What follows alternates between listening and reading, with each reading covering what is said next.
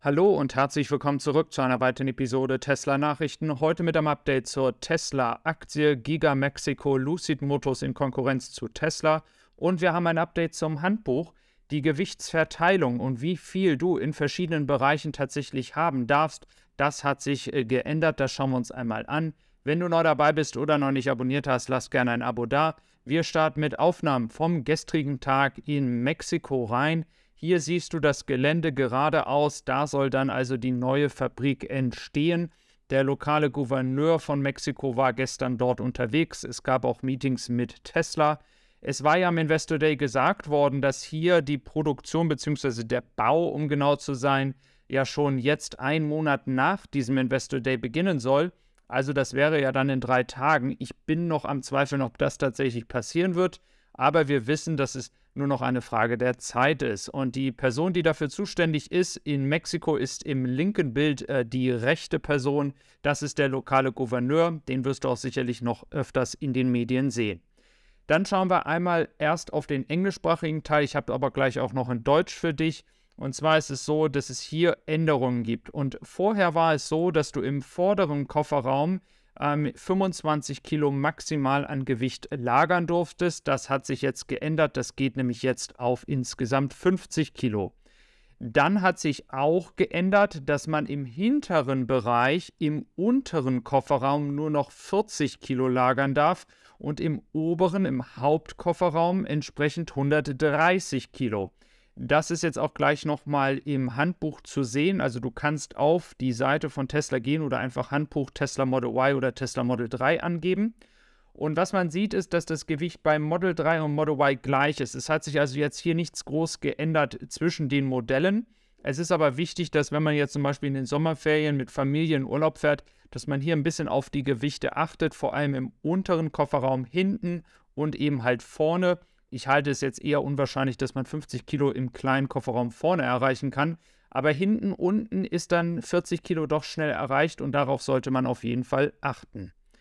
Dann starten wir einmal mit dem Lucid Motor Thema rein, denn das ist tatsächlich einerseits traurig, denn 18% der ähm, Angestellten sollen entlassen werden. Auf der anderen Seite ist die Realität, dass auch im Premium-Segment inzwischen ein Preiskampf stattfindet und da Lucid Motors nicht mit preiswerteren und mehr Skalierung entsprechend auch anderweitig Geld einnimmt, sondern immer noch Geld verliert, äh, geraten sie inzwischen sehr unter Druck, weil unter anderem auch Model S und Model X Preise gesunken sind und viele Kunden dann sagen, okay, ich kann jetzt ein Model S teilweise für unter 100.000 Dollar bekommen und dadurch bekommt Lucid Motors langsam ein bisschen Probleme. Also müssen wir mal abwarten, ob es hier weiter ein Start-up-Sterben geben wird im Autosektor. Dann haben wir einmal das Thema Tesla-Aktie. Ganz wichtig als Erinnerung, ich hatte euch in den letzten Wochen viele Zahlen ähm, geteilt. Das habe ich gemacht, weil ich der Meinung bin, dass leider oft gesagt wird, es kauft keiner mehr einen Tesla. Das wurde ja Anfang des Jahres so suggeriert, es wird ein Riesenproblem geben. Und inzwischen wissen wir, dass äh, Tesla zwischen 420 bis 440.000 Autos ausliefern wird in diesem Quartal. Und das ist mehr als im vierten Quartal letzten Jahres. Und wenn man einfach mal schaut, wo Tesla 2021 war, Aktie bei 400 Dollar und dann 308.000 Autos ausgeliefert, dann sehen wir, dass Tesla ja weiter wächst und das ist einfach ähm, unglaublich, wenn wir sehen 36% Wachstum, wir haben mehr Free Cashflow, wir haben mehr Unabhängigkeit von ähm, China. Das war ja auch ein aktuelles Thema. 60% der Produktion in 2021 waren auch in China, jetzt sind es nur noch 40. Also da ist sicherlich noch viel Potenzial. Wie gesagt, das ist, ich bin kein Finanzberater, muss ich immer dazu sagen. Dann muss natürlich jeder selber wissen, ob er dann investiert oder nicht. Ähm, zum Thema Giga Berlin und die Produktion hatte ich euch ja diesen Chart hier einmal gezeigt. Und wir sind ja jetzt im Prinzip schon vor dem Plan.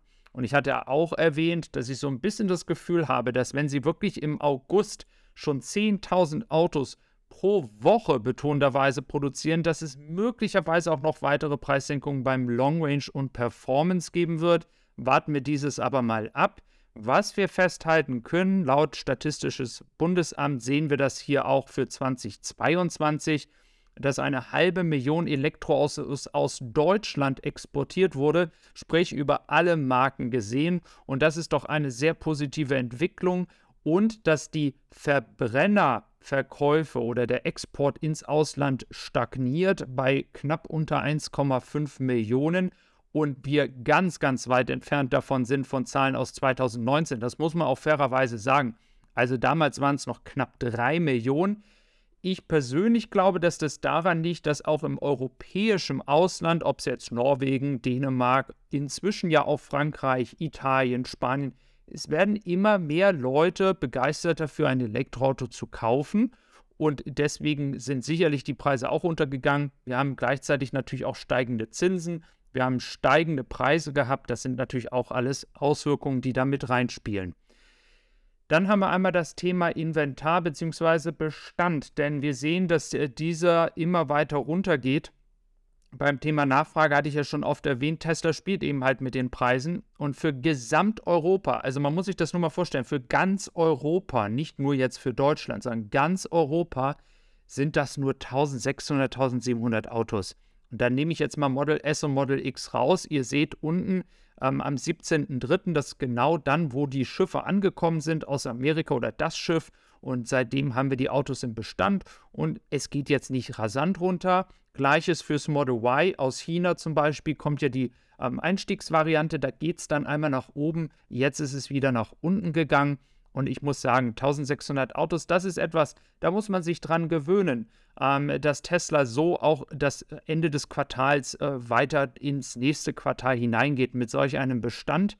Sie haben die Preismacht, das muss ich einfach immer wieder sagen. Sie haben die Möglichkeiten und wir werden sehen, wie das auf die Marge geht. Denn das ist die große Frage. Einerseits die Auslieferung, konnten sie mit der Skalierung weltweit als Gesamtunternehmen die Marge über 20 Prozent halten? Das wird die interessante Frage werden. Wenn wir über Dominanz und Nachfrage sprechen, ist ein bisschen erschreckend tatsächlich die Dominanz in Norwegen. Norwegen ist natürlich jetzt nicht Deutschland, es ist auch nicht Frankreich oder Großbritannien, muss man einfach festhalten. So groß ist der Markt nicht. Aber ca. 80 bis 85 Prozent der Neuwagen sind ja bereits elektrisch in Norwegen und 38,3 Prozent Marktanteil. Das ist einfach unglaublich. In den vergangenen zwei Jahren war das immer ein Kopf-an-Kopf-Rennen mit der VW-Gruppe. Wir reden hier betonterweise nicht von der Kernmarke, sondern der gesamten VW-Gruppe. Und jetzt ist der Abstand einfach so enorm geworden. Also da muss man sagen, das hat in dieser Form auch nie in Norwegen stattgefunden. Natürlich haben wir jetzt im ersten Quartal Modelle wie Model S und Model X, die ja auch ausgeliefert worden sind. Das Model Y kommt jetzt natürlich mit Preisnachlässen sehr, sehr gut an, wahrscheinlich auch in Norwegen und nicht nur im Rest Europas, aber diese Dominanz ist doch schon sehr, sehr groß. Wenn du mehr mit mir über Elektroautos diskutieren willst, Link ist in der Beschreibung zu meiner Gruppe und ich freue mich darauf, dich morgen wieder hier begrüßen zu dürfen. Bis dann und tschüss.